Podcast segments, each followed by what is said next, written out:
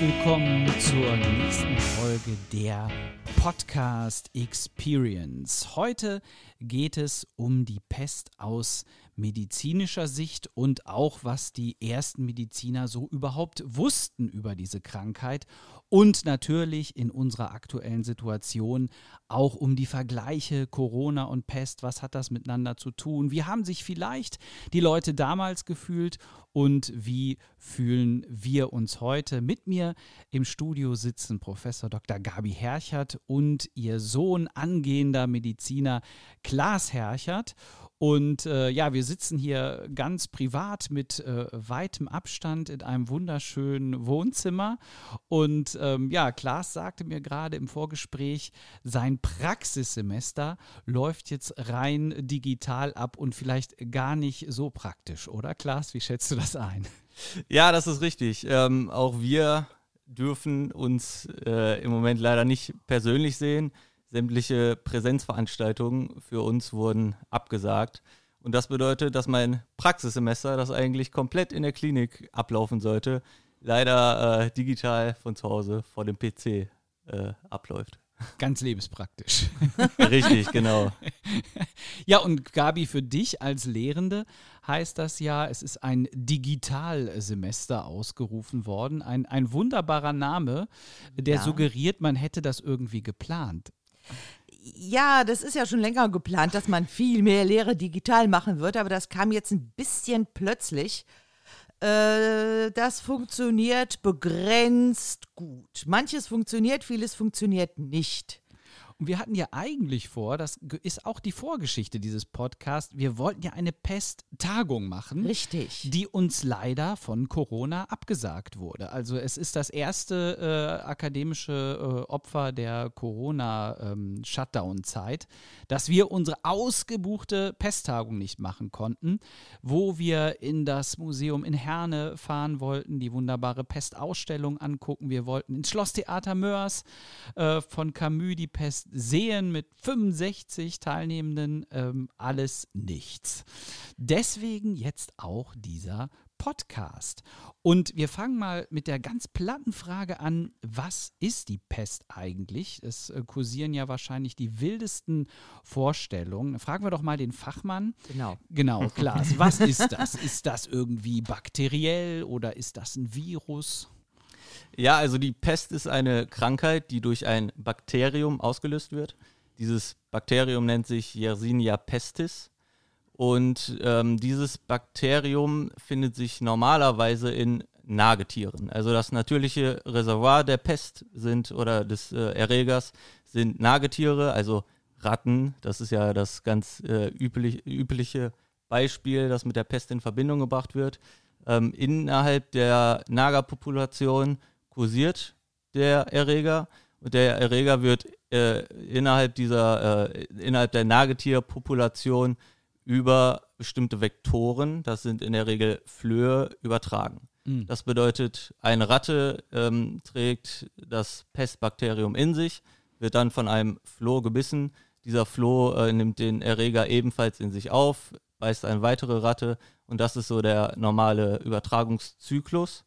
Jetzt kann es aber dazu kommen, dass einer der Vektoren, also ein Floh, ähm, einen Menschen beißt. Das ähm, passiert in der Regel nicht, aber wenn zum Beispiel die Rattenpopulation sehr dezimiert wurde durch diese Erkrankung, äh, kann es durchaus dazu kommen, dass eine, ein Floh eben auch ähm, ja, ein, einen Menschen anfällt und somit der Erreger auf den Menschen übertragen werden kann. Das ist ja ein ganz anderer Weg als jetzt im Falle von Corona, was ja zu den Viruserkrankungen zählt und wo jetzt alle über Atemluft reden. Also die Atemluft hat bei der Pest überhaupt keine Rolle gespielt. Ja, doch auch die Atemluft spielt eine Rolle bei der Pest. Bei der ähm, Pest ist es nämlich so, ähm, es gibt drei große Krankheitsbilder, drei große Verläufe, ähm, wie sich die Pest ausbreiten kann. Ähm, das üblichste ist die sogenannte Beulenpest.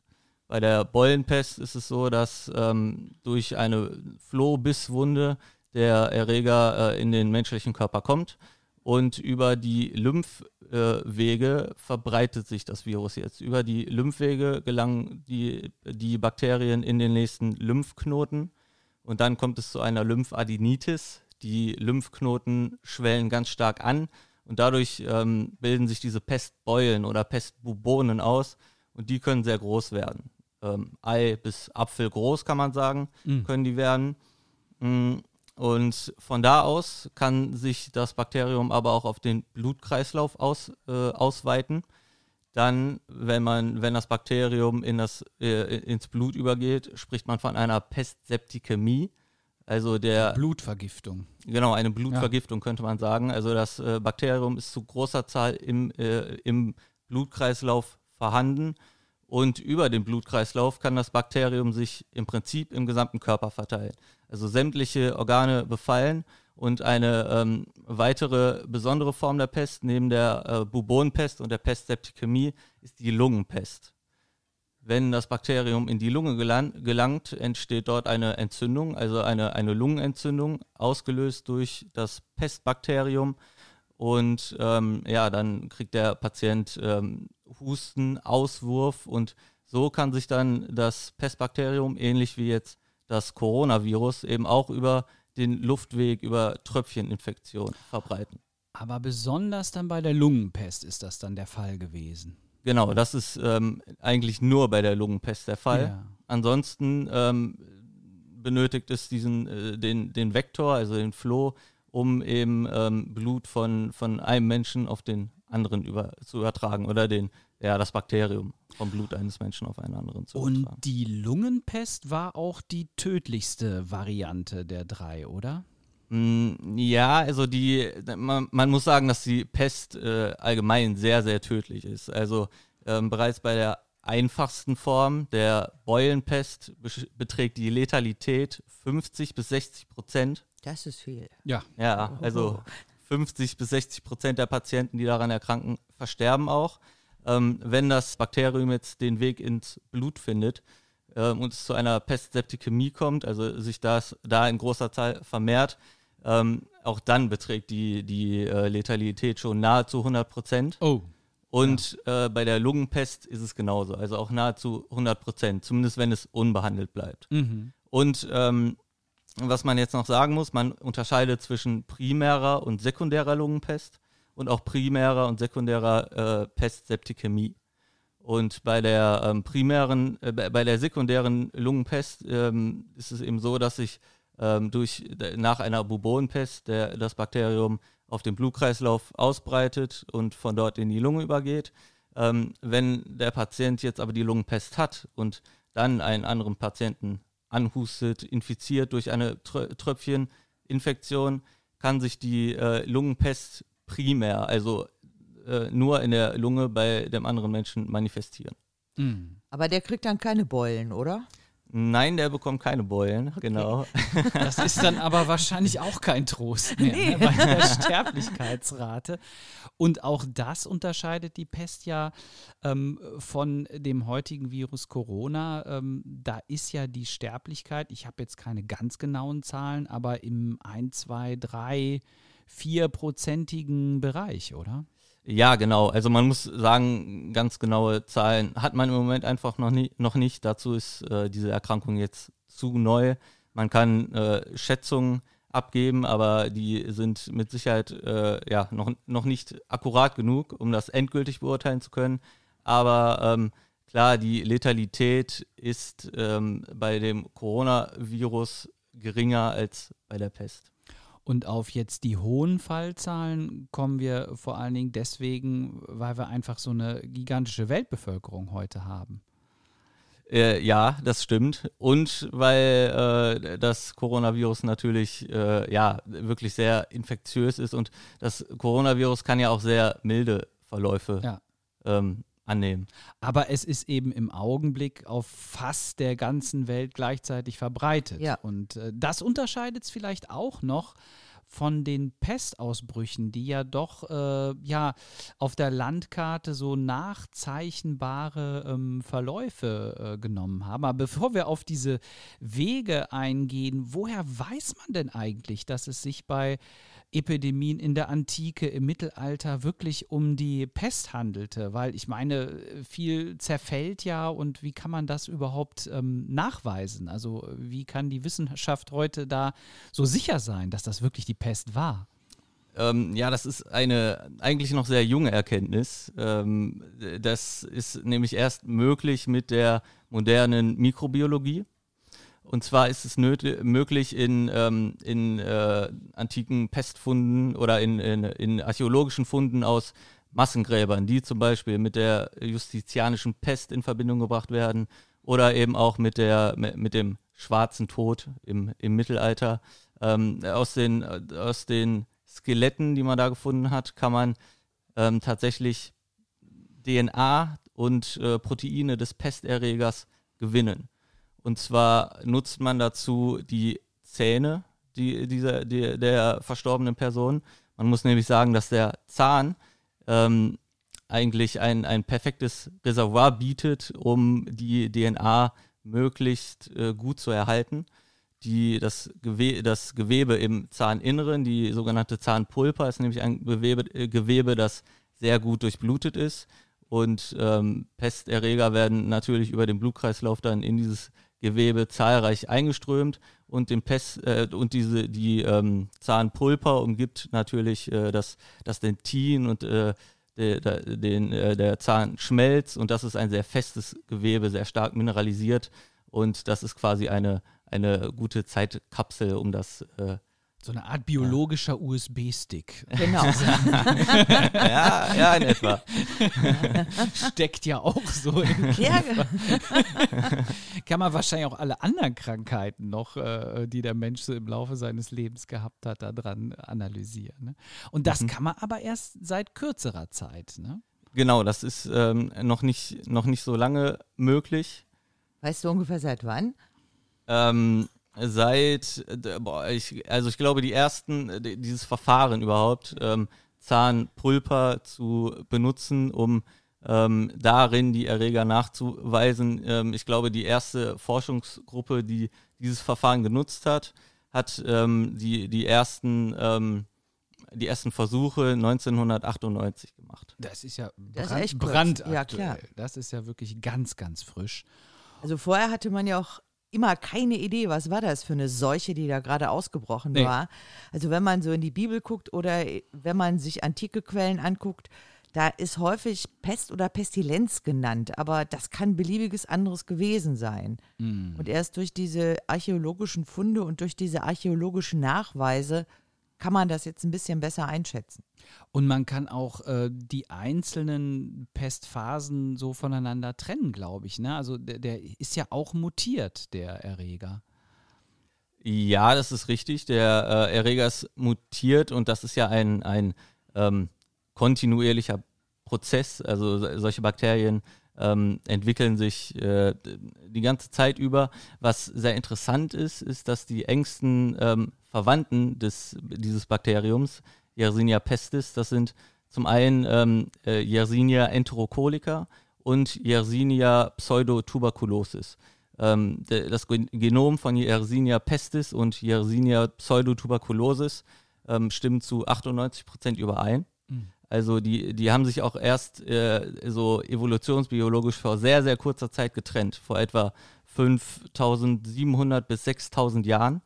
Ähm, was äh, sehr bemerkenswert dabei ist, ist, dass die anderen Erreger, ähm, Yersinia pseudotuberculosis und auch Yersinia ähm, enterocolica, zwar auch pathogen sind für den Menschen, allerdings ähm, deutlich weniger gefährlich. Also das sind beides Erreger, die eigentlich eher ähm, äh, ja, äh, gastrointestinale Beschwerden machen. Und, ähm, Was machen die?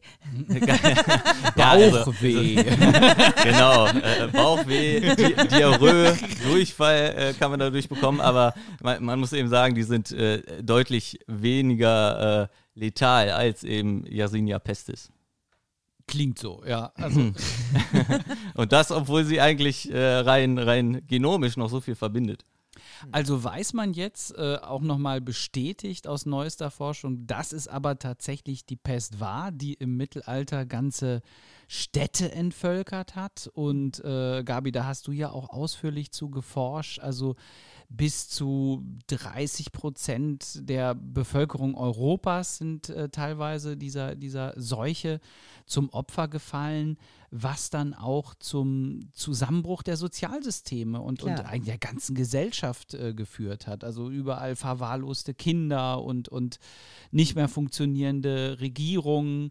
Ähm, also welche Dramatik das damals entfaltet hat, kriegen wir heute vielleicht so eine ganz leise Ahnung in Ja. der Corona-Zeit, obwohl man ja sagen muss, ähm, trotz aller wirtschaftlichen Verluste funktioniert aber ja eigentlich alles noch bei uns. Also es ist schlimm für die, die betroffen sind, die jetzt nichts mehr verdienen, für die Kulturindustrie. Also es werden schon auch gravierende Anfragen an unsere Gesellschaft gestellt. Aber wenn man jetzt auf die Zustimmungswerte der Regierung guckt, die steigen ja sogar noch in der Krise und das auch überall. Also selbst bei den Despoten, selbst die werden gefeiert, wie immer sie ihre äh, äh, Bevölkerung, ihre Gesellschaften auch durch die Krise bringen. Das ist ja auch sehr interessant zu beobachten. Aber ich habe bis jetzt eigentlich noch von keinem Land gehört, dass da die Systeme zusammenbrechen würden. Aber das war zur Pestzeit, war das so. Zur Pestzeit war das in Teilen so, ja, da ist alles zusammengebrochen. Das, äh, die Pest war, man kann sagen, mit ein Endpunkt des Mittelalters. Also mit der Pest haben sich alle möglichen Strukturen verändert.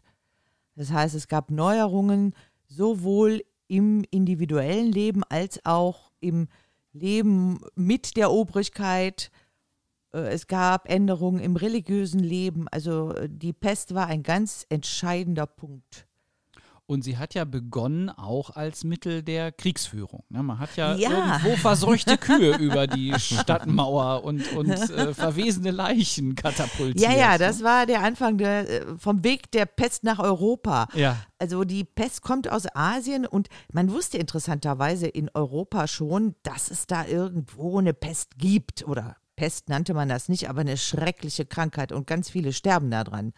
Das wusste man so seit 1346, da hatten Seefahrer von berichtet. Und dann hatte man ja ganz große Angst und große Skepsis, dass sie auch kommen würde. Und sie kam dann auch, denn 1348 machten sich von Kaffa aus Handelsschiffe mit der Pest an Bord auf den Weg nach Europa. Äh, Kaffa war eine Handelsniederlassung der Kaufleute von Genua und es war einer der großen Knotenpunkte für die globale Wirtschaft des Mittelalters. Man konnte von Kaffa aus die gesamte Seidenstraße mit einbeziehen und der Khan hatte das genehmigt und hat auch partizipiert an diesen Geschäften. Und der alte Khan war gestorben. Es gab einen neuen Khan, dem passten die Fremden nicht so richtig. Zumal die als Nebengeschäft entwickelt hatten, mongolische Sklaven einzufangen und nach Europa zu bringen. Also gab es Krieg. Kaffa war belagert und dann brach im Belagerungsheer die Pest aus. Und man erzählt, der Khan habe die Pestleichen über die Stadtmauer katapultieren lassen. Also erste biologische Waffen.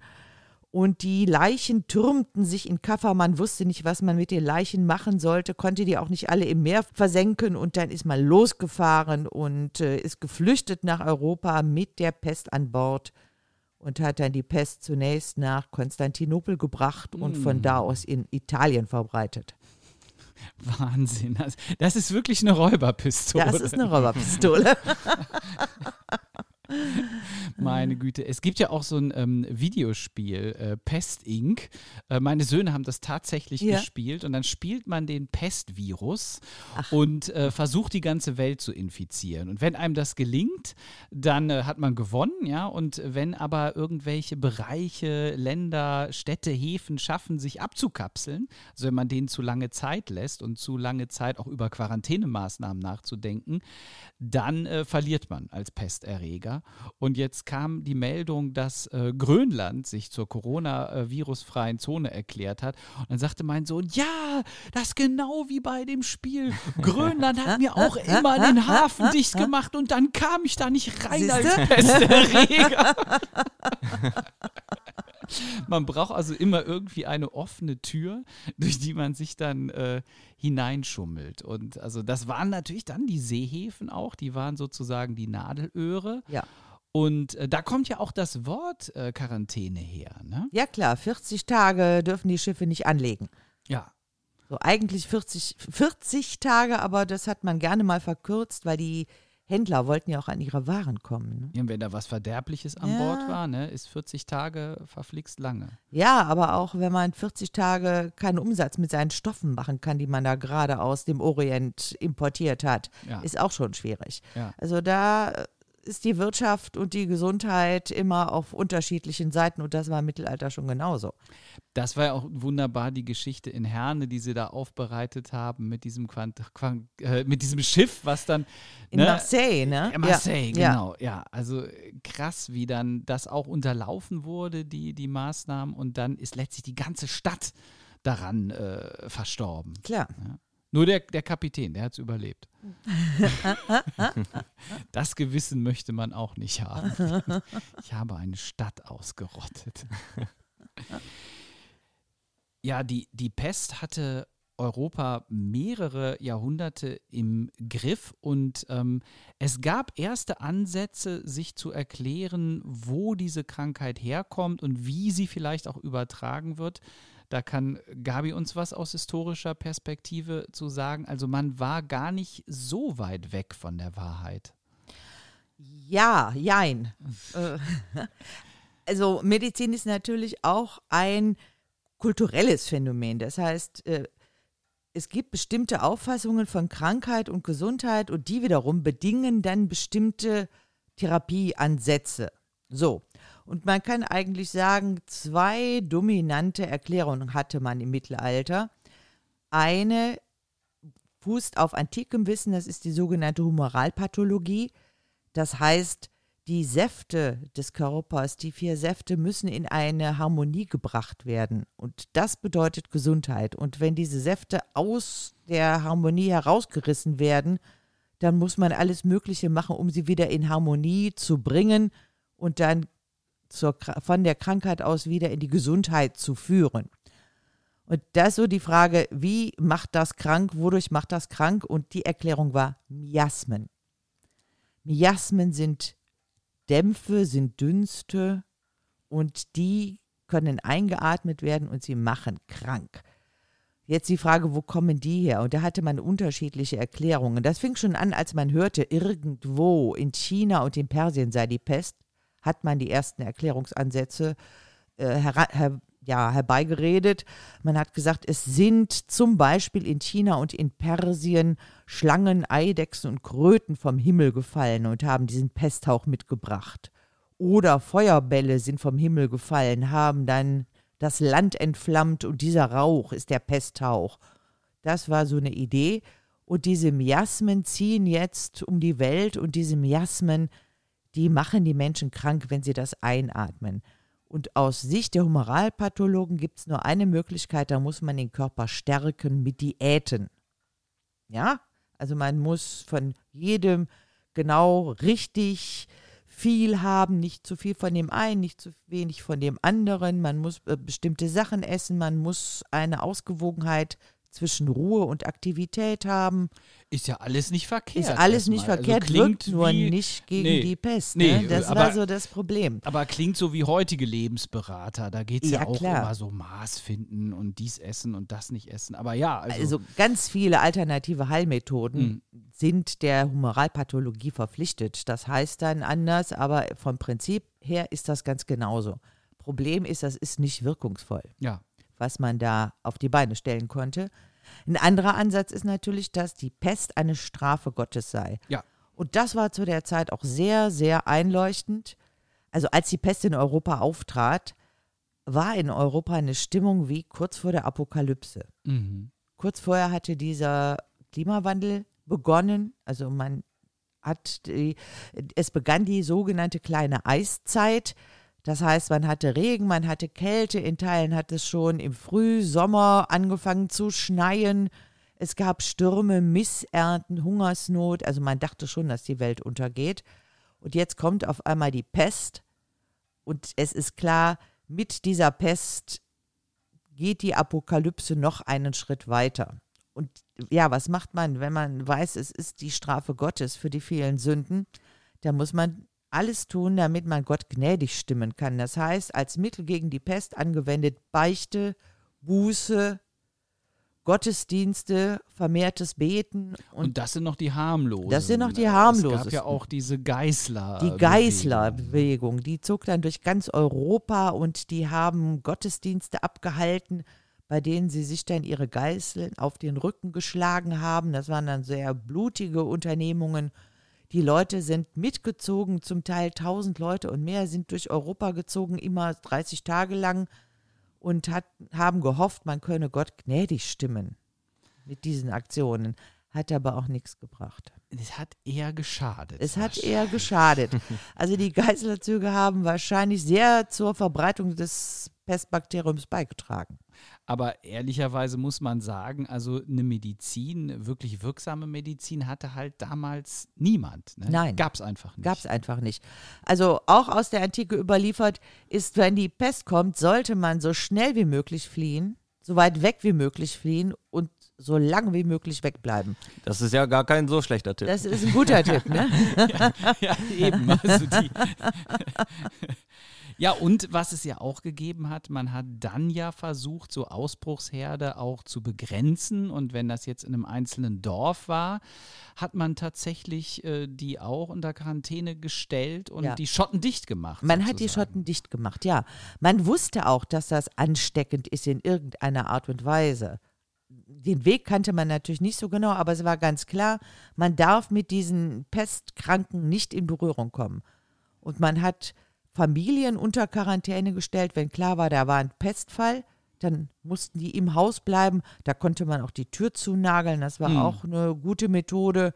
Hat ein Pestkreuz so an die Tür gemalt. Da wussten alle, das ist hier zu meiden.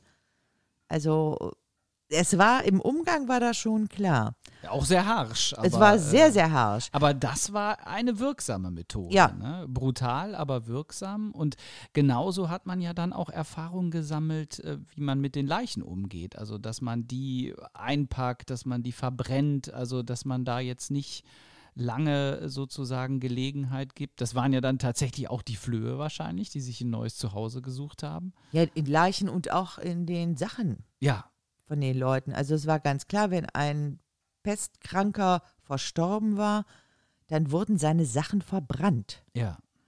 Ja. Mit den, der Umgang mit den Leichen war ausgesprochen schwierig. Die häuften sich ja diese Leichen und man kriegte die nicht weg. Mhm. Das heißt, man musste irgendwelche Pestknechte engagieren, die dann die Leichen eingesammelt haben. Die wurden dann auf Karren geworfen und es wird mehrfach berichtet, dass auch noch Lebende auf diese Karren geworfen worden sind. Da gibt es ja eine Szene bei Monty Python. Da wollte ich gerade drauf zu sprechen kommen, wie bei Monty Python, ich lebe noch, egal, ne? Auf, auf, die Karre und dann auch gleich mit zum Friedhof, weil klar war, da muss ich heute Abend nicht nochmal bei, vorbeifahren. Basiert tatsächlich auf historischen äh, Fakten. Ja, ja, ja, klar. Traurig, aber wahr. Und man warf die Leichen dann noch einfach auf die Straße und wartete, bis die Pestknechte kamen, um die einzusammeln. So, oh Gott. Das ist ja so eine Situation, ja. äh, die ist ja heute so ähnlich, wenn man sieht, dass da die Kühlwagen vor Krankenhäusern stehen, in New York beispielsweise, ja. wo man die Leichen erstmal zwischenlagern muss, weil man ja. gar keine Gräber hat. Ja, und ich glaube auch ein Bild, was ganz Europa jetzt aufgerüttelt hat, waren diese Militärtransporte in Italien ja. als der LKW nach LKW ja. mit den Särgen dann in benachbarte Krematorien gefahren sind. Ja. Also ich glaube, das war zumindest so für mich der Auslöser, nach dem Bild äh, hat man eigentlich die Maßnahmen ernst genommen. Also es ist ja immer noch so, dass ja. das ist ja auch zutiefst menschlich, dass man gerne Witze macht. In der Anfangszeit, mein ganzes Smartphone war voll mit irgendwelchen Witzen über Corona-Pilz, mit Mundschutz und die anderen ja. Biere halten alle weit Abstand. Also klar, der Mensch macht sich in jeder äh, Situation immer auch lustig über das schwere Schicksal. Also auch im Mittelalter gibt es ja da Überlieferungen, wo, wo auch äh, Spaß damit damit gemacht wurde, Karikaturen, der schwarze ja. Tod, ne, der Totentanz und so. Also es, es wurde immer auch kulturell auch witzig überformt, aber dann, es, es hat natürlich auch seine bitterernste Seite. Und also ich würde sagen, bei uns waren es jetzt auch diese Militärtransporter, die so, so ein ikonisches Bild abgegeben haben. Und ich vermute auch, das ist so eins der Bilder, die später in, in Dokufilmen immer wieder auftauchen werden. Wahrscheinlich, ja. Und im Mittelalter waren das eben die Pestknechte, die mit ihrer Karre durch die Stadt fuhren und die Leute eingesammelt haben, die Ja. da am Wegesrand lagen oder die dann auf die Straße gebracht wurden, weil die Pestknechte kamen. Das war eine ganz, äh, glaube ich, tiefe Erfahrung für alle. Ja. Und diese Erklärungsmuster der Kirche mit dem Zorn Gottes, das hat ja noch als Überzeugungskraft eine gewisse Weile dann angehalten, aber spätestens dann, als der Erreger in der Neuzeit identifiziert wurde und sich dann irgendwann auch so in breiteren Bevölkerungsschichten rumsprach, was war es denn jetzt wirklich, hat das natürlich auch zu einem Glaubwürdigkeitsverlust der Geistlichkeit geführt, weil einfach klar wurde, dieses Erklärungsmuster war es nun leider überhaupt nicht. Ja klar, aber es war auch kein anderes Erklärungsmuster. Nee. Man konnte sich Nein. das einfach nicht Nein. erklären. Ja. Das heißt, man muss nach irgendeinem Strohhalm greifen und versucht eine Erklärung. Mhm. Und das war im Mittelalter auch so. Also die, äh, der französische König hat ein Gutachten der Universität Paris gefordert, als die Pest auftauchte. Und die sollten jetzt mal erklären, was das ist und was man dagegen macht. Und die medizinische Fakultät hat sich auf diese Humoralpathologie verständigt und hat dann auch Diäten und so weiter vorgeschrieben. Das heißt, das war Ausgangspunkt von allen anderen wissenschaftlichen Diskussionen des Mittelalters. Und dagegen standen natürlich die, die sagten, nee, das ist aber eine Strafe Gottes. Mhm. Wirksam war gar nichts. ja, gut. Und äh, was, weil du eben auch noch gesagt hast, ja, dass man das nicht so ernst nimmt, das war im Mittelalter ja auch nicht anders. ja. Man hat es immer erstmal nicht ernst genommen. Mhm. Da war woanders, woanders war die Pest und dann waren in der Umgebung auch Leute krank. Das hätte aber auch was anderes sein können. Mhm. Und äh, man hat versucht, sich da auch so drum rumzumogeln. Ich sagte eben, der Besitz des Pestkranken, der wird verbrannt. Aber äh, das ist natürlich auch schade, ne? Wenn da. Ja. Ah, ne? Und ich meine, Goldmünzen waren jetzt auch wahrscheinlich nicht so verseucht. Ja, gut, Gold, das geht nicht so um Goldmünzen, aber Stoffe oder Bettzeug oder sowas. ne? Ja. So, das heißt, ganz viele haben es natürlich nicht verbrannt. Ja. Also haben das eben entzogen. Ja, beziehungsweise es gab ja auch noch äh, andere Strategien. Also man brauchte dann ja auch Sündenböcke für, für die Pest. Klar. Und das waren dann immer Minderheiten und am besten waren es noch äh, reiche Minderheiten wie die Juden. Ja. Und äh, das ging ja auch durch ganz Europa dann das Erklärungsmuster, dass irgendwie äh, die Juden daran schuld wären. Die werden ja immer für alles dann beschuldigt. Und äh, die Pogrome waren dann äh, willkommener Anlass, äh, sich auch deren Hab und Gut anzueignen. Ja, klar. Also man sucht natürlich für Erklärungen, wenn man keine hat. Mhm. Und es ist viel einfacher, wenn man den Schuldigen festmachen kann. Ja. Wenn du einen bestimmten Schuldigen hast und sagst, der war das. So, so das Ungewisse, man weiß nicht so genau, wo es herkommt, man weiß nicht, was das mit einem macht, wie lange das bleibt, ist schwierig zu handeln. Aber wenn man sagt, wie im Mittelalter, die Leprakranken, die waren das. Mhm. Das war in Frankreich beliebt als Annahme. Oder wenn man sagt, die Juden haben die Brunnen vergiftet, um die Christenheit auszurotten, dann hast du eine handfeste Begründung und du hast einen Schuldigen, und zwar einen direkten Schuldigen. Mhm. So. Und äh, das war eine Erklärung, mit der konnte man leben und da konnte man auch gegen angehen. So mit der abstrakten Pest, die plötzlich ausbricht und dann sind ganz viele tot, da kann man nichts anfangen. Aber mit den Juden kann man umgehen, da kann man sagen, so, die werden jetzt von uns verfolgt, die sind schuld. Mhm. Oder der, diese Idee, dass es Salber gibt, das heißt Leute, die Pestsalben ausbringen. Als, Und Heil, als Heilmittel. Nee, Nein. nein, Ach, als, pestbringende Salben werden da irgendwo um hingeschmiert infizieren. Ja. und infizieren die Leute. Aber da hat man auch einen. ja. Kann sagen, der war das. Biochemische Kampfführung So, sozusagen. der war das. Aber den kannst du verhaften, den kannst du foltern, den kannst du töten. Und na gut, dann hat die Pest auch nicht aufgehört. Ja. Aber es war wenigstens ein Versuch. So ein Versuch der Erklärung. Also ein bisschen was Vernünftigeres kam ja von islamischen Ärzten. Also die hatten ja zum Teil etwas mehr Zum Durchblick. Teil hatten die ein bisschen mehr Durchblick. Äh, die haben, also es gibt eine Schrift auch von einem andalusischen Arzt und der hat gesagt, das ist eine Form von Ansteckung und selbst wenn man sich den Ohrring eines Infizierten anzieht, kann man die Krankheit schon bekommen. Und der hat dann auch äh, die Diskussion, ob man jetzt fliehen dürfe oder nicht, beendet, indem er gesagt hat, alle die, die gesagt haben, man muss da bleiben, weil das eine Strafe Gottes ist, die haben mit ihrer Feder ganz viele Menschen umgebracht. So, der hat also dann gegen die islamischen äh, Theologen gewettert. Womit er sich auch keine Freude Damit hat er sich überhaupt keine Freunde gemacht. Also der, nein, nein, nein, der äh, war da nicht so aktuell. Äh, bei keinem war der so beliebt. Aber der hat das sehr klar formuliert. Der wusste, was Ansteckung ist und brachte dann ein Beispiel von einem, sagte, er habe sich eingemauert. Er habe also genügend Essen gekauft und habe seine Tür zugemauert für den Besuch. Und der hat die Pest auch überlebt.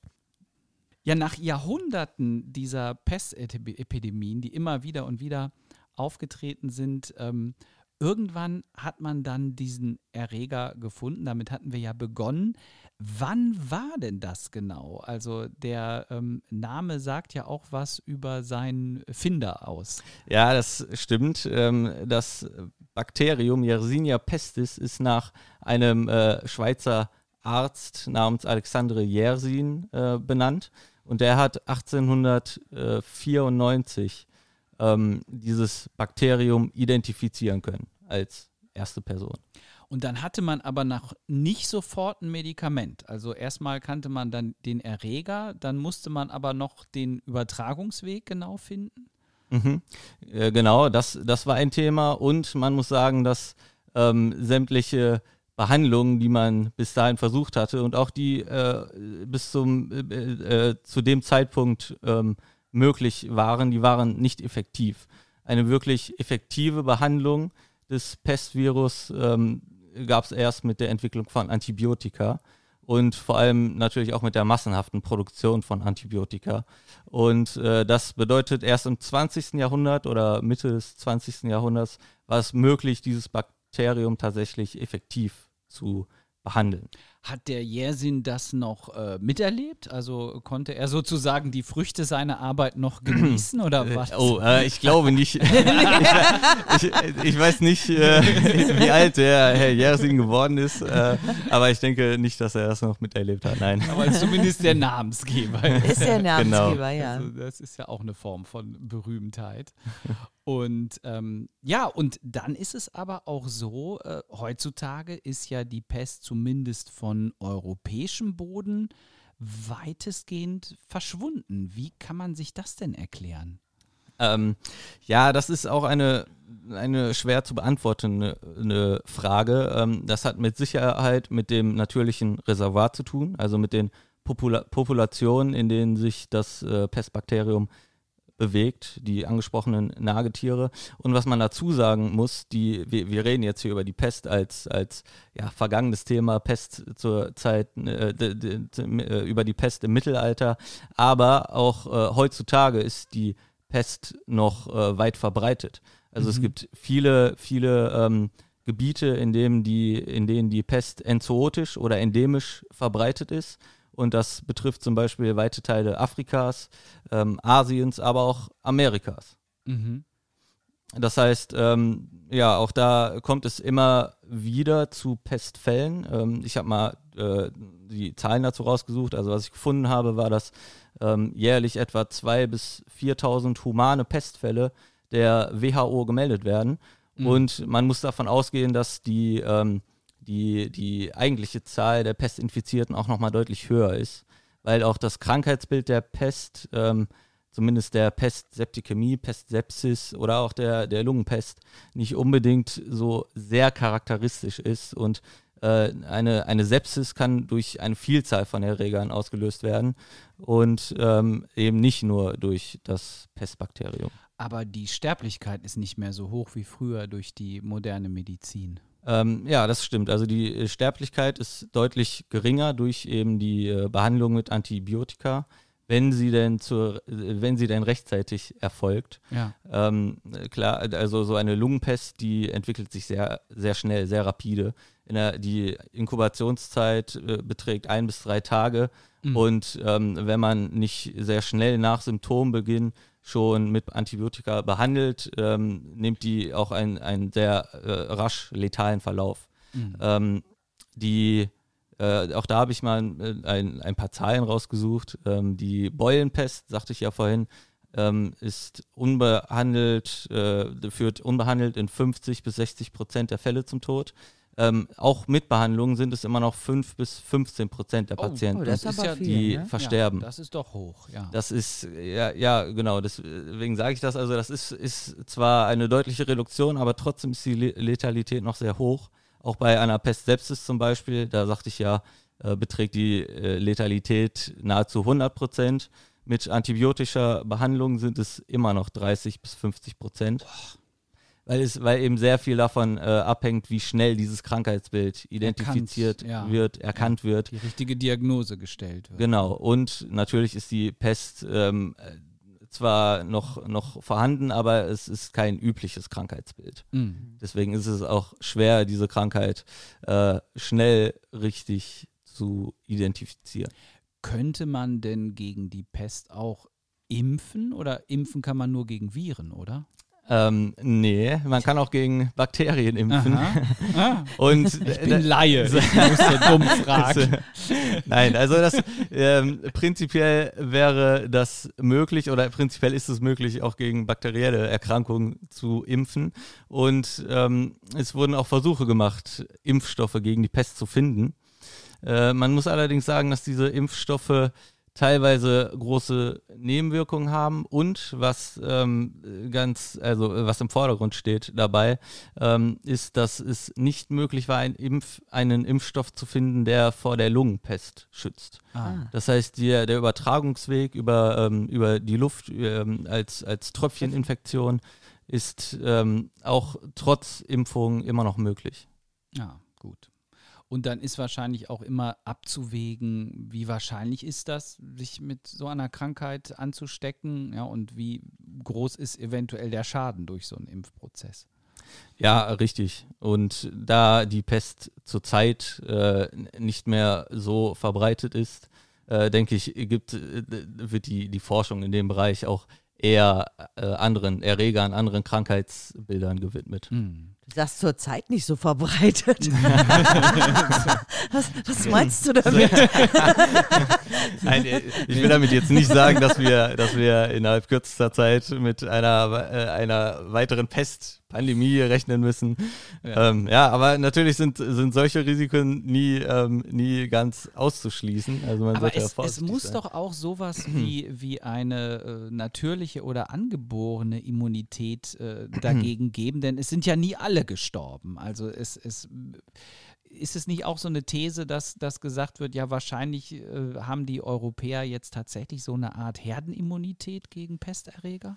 Ähm, ja, schwierig. Also zum Teil ist es so. Ne? Man muss sagen, die Pest ist eine Krankheit, gegen die man keine komplette Immunität entwickelt als Mensch.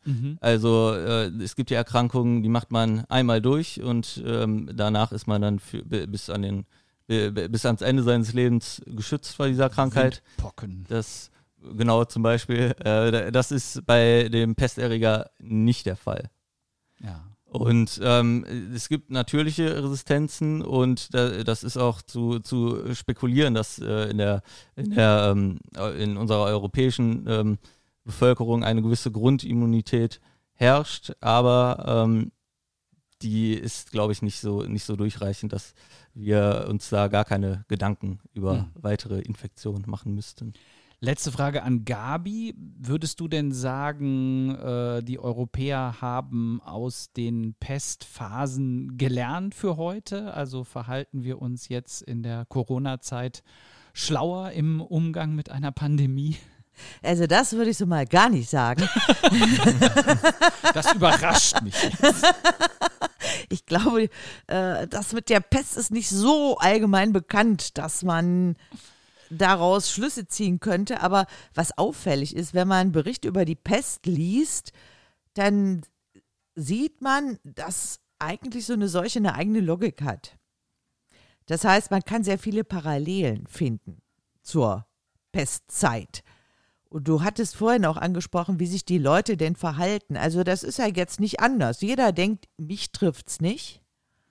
Und sehr viele meinen, ach Gott, und wenn es mich trifft, ja, ich werde schon davon kommen. So. Mhm. Das heißt, diese Leichtsinnigkeit, aber auch dieses sich wehren gegen aufoktroyierte Anweisungen von oben, das hattest du im Mittelalter, hast du ja heute auch. Ne? Da ist so mhm. die Frage, wie ist das mit den Grundrechten und wenn jetzt Quarantäne verhängt wird? Also die Probleme gab es eigentlich um 1348 ganz genauso, wie es sie heute gibt. Mhm. Auch äh, wirtschaftliche Folgen. Ja. 1348 war die Wirtschaft einfach mal platt mhm. oder nach 1348, nach der Pest. Das heißt, so dieses Abwägen, ne? Ah, soll ich jetzt den Handel fördern oder äh, soll ich jetzt Quarantäne ganz streng verhängen? Das sind Probleme, die hatte man im späten Mittelalter ganz genauso. Wie das Trump so schön gesagt hat, die, die Medizin ist ja schlimmer als die Krankheit. Ja, klar. Ja. So, das sind auch Ausreden oder das sind auch Aussprüche, die findest du zu der Zeit ganz genauso. Ja. Oder auch ganz absurde äh, Theorien, wo es herkommt. Wir sprachen ja eben, dass die Juden schuld sein könnten oder wer auch immer, eine Brunnenvergiftung und so weiter. Oder auch ganz merkwürdige medizinische äh, Empfehlungen, die ja heute auch noch von manchen auch, äh, Menschen genau, ausgesprochen werden, so, äh, ne? gegeben werden, so Also diese ganzen abstrusen Dinge findest du auch im späten Mittelalter. Das ja. finde ich ist ja erschreckend dabei. ne? Das ist ja für Medivisten immer so, man guckt ins Mittelalter und denkt, mein Gott, wie war das damals? Und dann überlegt man, denkt, okay, wie ist es heute? Hm. Wieder nichts gelernt. So. Ja, Klaas, wie schätzt du denn die aktuellen äh, Maßnahmen so als Mediziner ein? Äh, findest du das äh, richtig, zielführend oder äh, hast du auch deine Kritikpunkte? Ja, also ich muss sagen, ich halte die äh, Maßnahmen für sehr, sehr sinnvoll. Auch ich selbst achte darauf, diese ähm, ganzen äh, Vermeidungsmaßnahmen durchzuführen. Ähm, auch wenn, wenn es uns allen schwerfällt, ist es, glaube ich, sehr wichtig, das in, in, im Moment durchzuziehen und versuchen, äh, das, ja, zu versuchen, dass äh, die Infektion so gering wie möglich zu halten. Eine Frage ist mir jetzt doch noch gekommen zum Abschluss, nämlich du sprachst es gerade auch an, die Frage nach der Herkunft so eines mhm. Virus. Also das scheint ja auch mit der Schuldfrage äh, zusammenzuhängen. Ja. ja. Also ob das jetzt aus China kommt oder nicht. Ich habe jetzt vor kurzem gelesen, jetzt man saugt ja alles auf, mhm. was über Pandemien gemeldet wird. Man, man liest ja jetzt überall. Und äh, ich habe immer so als Laie gedacht, ja, die spanische Grippe kam natürlich aus Spanien. Nee, nee. Ja, weit gefehlt. Die kam aus USA genau. kam sie her. Und das weiß aber keiner. Und sie ist, hat auch nicht in Spanien besonders gewütet, sondern nur die spanischen Medien haben darüber offen berichtet, während alle anderen Mediensysteme äh, kriegsbedingt damals unterdrückt wurden. Ja. Und auf einmal haftete dann das Etikett, ja, die Spanier, die reden ja so viel, dann muss das ja wohl die spanische Grippe sein. Also wie abstrus. Ja, aber so eine Zeit des Ausnahmezustandes ist natürlich auch immer die hohe Zeit der Verschwörungstheorien. Richtig. Das ist, äh, das ist ja auch spannend. Aber warum würdest du sagen, warum ist das so wichtig, wo jetzt dieser Virus entspringt? Also für die Mediziner ist das doch eigentlich egal. Die wollen doch äh, den entschlüsseln, die wollen Gegenmaßnahmen wissen. Aber scheinbar kulturell, politisch gesehen ist das hochbrisant. Ja, das hängt aber auch, da hängt ja auch die Schuldfrage mit dran. Ne? Mhm. Und du kannst natürlich auch die Schuldfrage über die Herkunft immer klären. Also du kannst natürlich sagen, das sind die Juden, die haben die Brunnen vergiftet. Oder das sind die Feinde aus, woher auch immer, die haben die Wände beschmiert mit irgendeiner Pestsalbe. Mhm. Du kannst aber auch sagen, das ist das Labor in XY gewesen. Die haben diesen, dieses Virus freigelassen. Ja, so. was aber wohl auch völlig an den Haaren herbeigezogen ist. Ja, aber wenn du die Schuldfrage geklärt hast, dann kannst du damit besser umgehen. Jedenfalls ist das bei europäischen in europäischen Ländern. So im, Asiaten, im asiatischen Raum ist das eher nicht so. Da wird Ja. nicht die Schuldfrage geklärt. Da wird geklärt, wie machen wir jetzt weiter und wie können wir das hier wieder aufräumen, damit es weitergehen kann. Bisschen. Aber ich glaube, so ganz tief verwurzelt im europäischen Denken ist die Schuldfrage. Das hat wahrscheinlich auch was mit christlichem Einfluss zu tun. Das muss man festmachen ja. können. Sagen, Ja. der war schuld. Und das ist ja auch, ja, und heute hängen noch andere Sachen dran. Es gibt ja auch irgendwelche Staatslenker, die dann schon über Schadensersatzforderungen nachdenken, Ganz beliebt. falls sie irgendeinen finden, der schuld sein könnte. Aber das ist eine Frage, die ist müßig. Also die Frage ist, wie geht's weiter? Ja, ja. Ja, und wie es bei uns weitergeht, äh, ist ganz einfach zu beantworten, nämlich mit äh, weiteren Podcast-Folgen. Wir werden das Genau. Ganze unter anderem auch mal literarisch äh, betrachten, was es da für Zeugnisse gibt.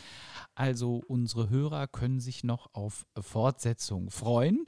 Und für heute bedanken wir uns fürs Zuhören bei dieser Wolfsburg Experience mit Klaas Herchert und Gabi Herchert. Dankeschön an meine Studiogäste und bis zum nächsten Mal. Bis dann. Bis dann. Tschüss. Und im Abspann hören wir einen wunderbar poetischen Corona-Song des Singer und Songwriters Frank Pointner.